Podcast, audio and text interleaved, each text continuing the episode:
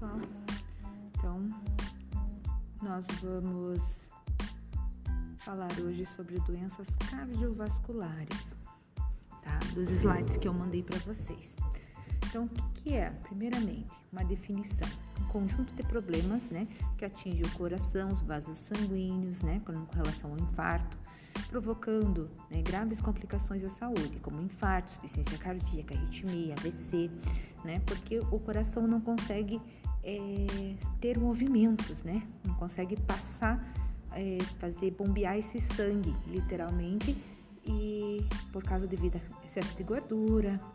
Então, o primeiro que a gente tem ali é o colesterol. Né? O colesterol é uma gordura, não é uma gordura ruim, a gente precisa ter essa gordura, porém, nós não podemos deixar ela ser em excesso. Então, nós temos o colesterol ruim, que é chamado de LDL, né, que ele entope as artérias, né, acumula-se nas paredes das artérias e, e, leva o sangue, que leva o sangue para o cérebro, né, ou para o coração. E esse excesso de LDL faz placas de gordura que estreitam as artérias, impedindo o fluxo sanguíneo aconteça. Com isso, pode acontecer um infarto ou um AVC. Os triglicerídeos também são um tipo de gordura que a gente tem que manter eles sempre abaixo. E o HDL é um colesterol bom, ele ajuda a retirar a gordura em excesso, a gordura má do nosso organismo. Tá? Então, nós temos aqui uns, uns, alimentos que é ricos, né? alimentos bons que ajudam a aumentar o HDL, que são as fibras, as verduras, as frutas, o ômega 3, né?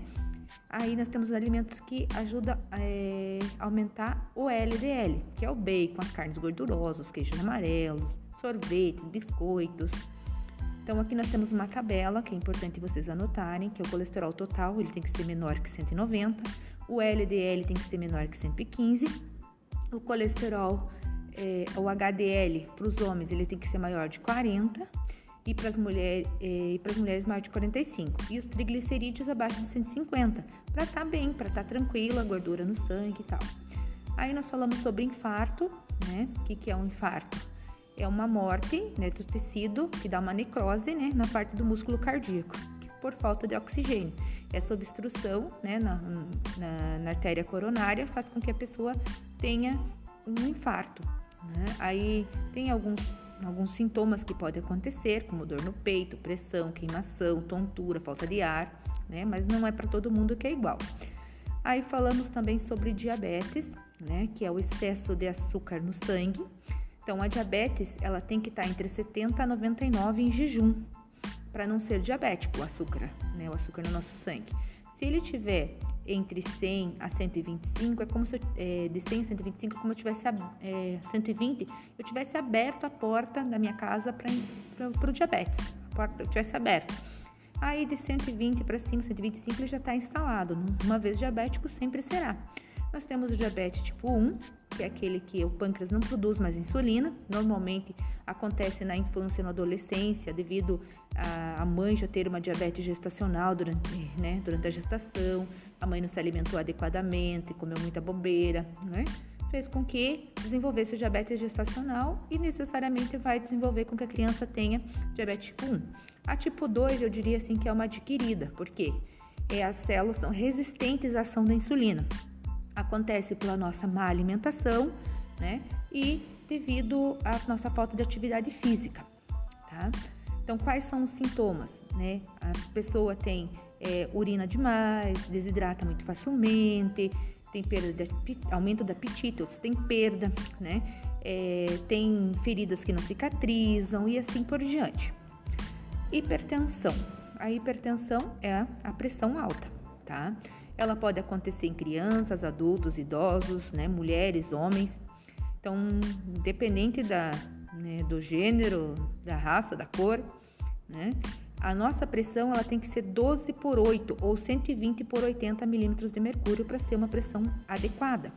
Se ela tiver 14 por 9, a gente já está sendo estando hipertenso, aumentando a nossa pressão.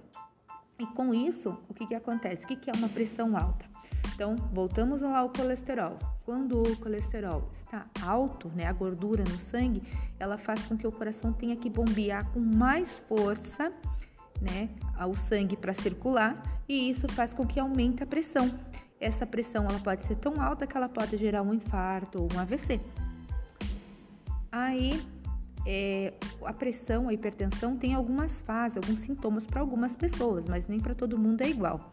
Né? Então, algumas pessoas sentem dor de cabeça, outras dores no peito, mas a gente tem que lembrar que a pressão arterial nem sempre todas as pessoas sentem isso, gente. Ela é um inimigo silencioso. Aí nós temos o AVC, que é outra doença.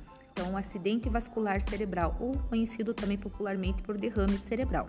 É quando se rompe, né, entope o vaso, né, artéria, né, que leva o sangue para o cérebro, ela se rompe, é, entope e se, ou se rompe, provocando uma paralisia na área cerebral. Né? Nós temos dois tipos: o isquêmico, que é essa paralisia menor, né, e o hemorrágico, quando ele se rompe e espalha o sangue, tá? Bom, então dentro disso, né? Vocês têm ali nas imagens, olha, dá para vocês verem tranquilamente o isquêmico, olha como ele é pequenininho, é só uma, uma ruptura, é uma pequena, uma pequena interrupção ali do, do momento. E o hemorrágico, ele já rompe mesmo, ele espalha o sangue totalmente. Por isso que a gente disse que a pessoa teve um AVC, uma morte cerebral, tá?